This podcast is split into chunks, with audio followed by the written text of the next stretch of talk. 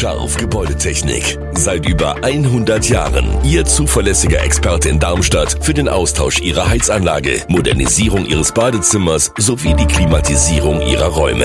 Erwarten Sie mehr von uns, als Sie es gewohnt sind. Scharf Gebäudetechnik.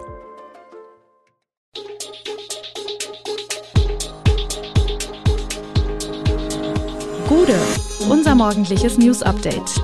Das Wichtigste aus Südhessen für Sie im Überblick. Guten Morgen aus Darmstadt an diesem 6. Oktober. Schwimmen gehen in Darmstadt wird teurer. B45 Fahrbahn wird zwischen Dieburg und Großumstadt saniert. Ist das Jugendamt im Odenwald noch handlungsfähig? Das und mehr hören Sie heute im Podcast. Schwimmen gehen wird in Darmstadt teurer. Heute Abend wird im Sportausschuss über die Eintrittspreise der städtischen Bäder und des Jugendstilbads beraten. Demnach soll der reguläre Eintrittspreis für Erwachsene in Nordbad und Bessunger Bad ab Januar von 4,10 Euro auf 5 Euro steigen. Mühltalbad, Wog und DSW Freibad erhöhen im Sommer dann die Preise von 3,50 Euro auf 4,20 Euro, also um 20 Prozent. Die Anpassung wird mit gestiegenen Energie- und Personalkosten begründet. Für Hallen und Freibäder schafft die Stadt die Zehner- und Saisonkarten ab, die Saisonkarte für den Bog wird deutlich teurer. Zudem werden die Wassertemperaturen um 2 bis 7 Grad gesenkt. Das soll 20 bis 25 Prozent Energie einsparen. Es brodelt im Jugendamt des Odenwaldkreises. Überstunden ohne Ende, zu viele zu betreuende Fälle, ein hoher Krankenstand, eine extrem hohe Mitarbeiterfluktuation und ein Klima der Angst, es ist eine lange Liste an Vorwürfen, die Mitarbeiter gegen ihren Chef sowie die Behördenleitung mit dem ersten Kreisbeigeordneten Oliver Grobeis und Landrat Frank Maciaske erheben. Insbesondere die Mitarbeiter des Allgemeinen Sozialen Dienstes ASD befürchten, dass das Kindswohl im Odenwaldkreis aufgrund der aktuellen Zustände ernsthaft gefährdet sei. Innerhalb der letzten beiden Jahre sollen demnach insgesamt 19 Mitarbeiter das Jugendamt verlassen haben. Der Jugendamtsleiter selbst schildert das Problem, dass er die Wiederbesetzung von Stellen angesichts des Fachkräftemangels nicht in der Hand habe. Insbesondere zwischen dem Jugendamtsleiter und der Leiterin des ASD soll es erhebliche Differenzen geben. Alle Mitarbeiter und ehemaligen, die mit dieser Redaktion gesprochen haben, wollten anonym bleiben. Sie befürchten rechtliche und abteilungsinterne Konsequenzen. Ab Freitag wird auf der B45 zwischen Dieburg und Großumstadt die Fahrbahn erneuert. Die Fahrbahnsanierung soll an acht aufeinanderfolgenden Wochenenden vorgenommen werden und voraussichtlich bis Ende November dauern. Wie Hessen Mobil dazu weiter mitteilt, handelt es sich um eine Erneuerung der Fahrbahn auf einer Länge von rund vier Kilometern. Diese sei notwendig, weil sich Schäden an der Deckschicht der Fahrbahn aufgetan hätten. Bei einer so stark belasteten Pendlerstrecke können wir nicht abwarten, bis der Winter kommt und die Schäden durch Frost ein noch größeres Ausmaß annehmen könnten, begründet Hessen Mobil die Maßnahme. Die Kosten für die Sanierung trägt der Bund, sie liegen laut Hessen Mobil bei rund 2 Millionen Euro. Während der Bauarbeiten wird die B45 halbseitig gesperrt mit Einbahnstraßenregelung in Richtung Dieburg.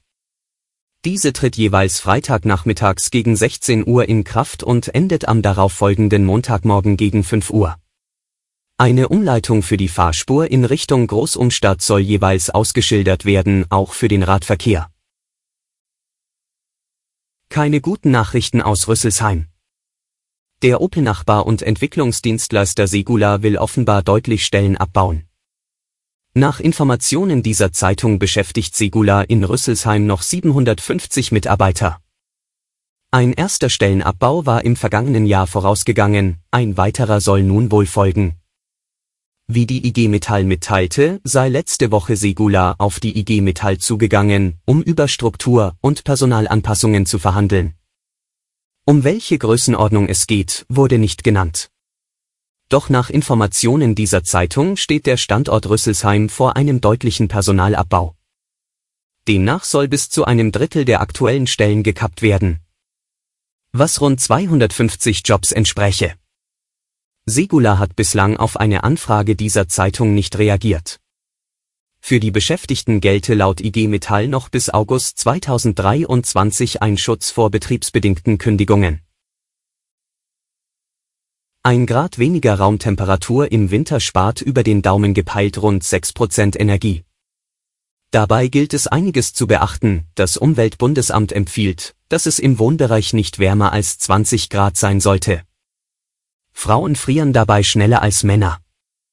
Weil Männer im Durchschnitt mehr Muskelmasse besitzen und Muskeln durch Kontraktion ständig Wärme produzieren.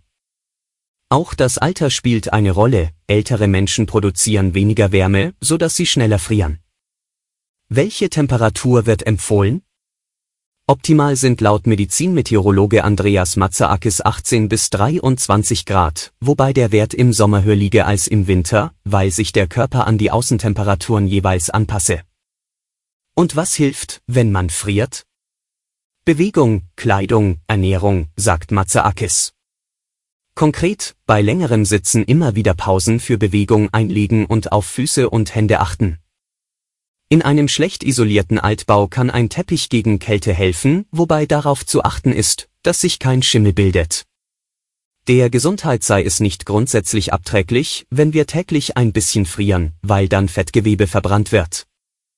Eine Grundempfehlung sei, möglichst oft zwischen Wärme und Kälte zu wechseln, durch Wechselduschen, Arm- oder Fußbäder, Bewegung an der Luft egal bei welchem Wetter.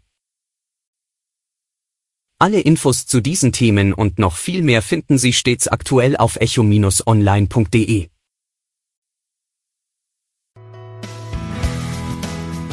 Gute Südhessen ist eine Produktion der VRM von Allgemeiner Zeitung, Wiesbadener Kurier, Echo Online und Mittelhessen.de.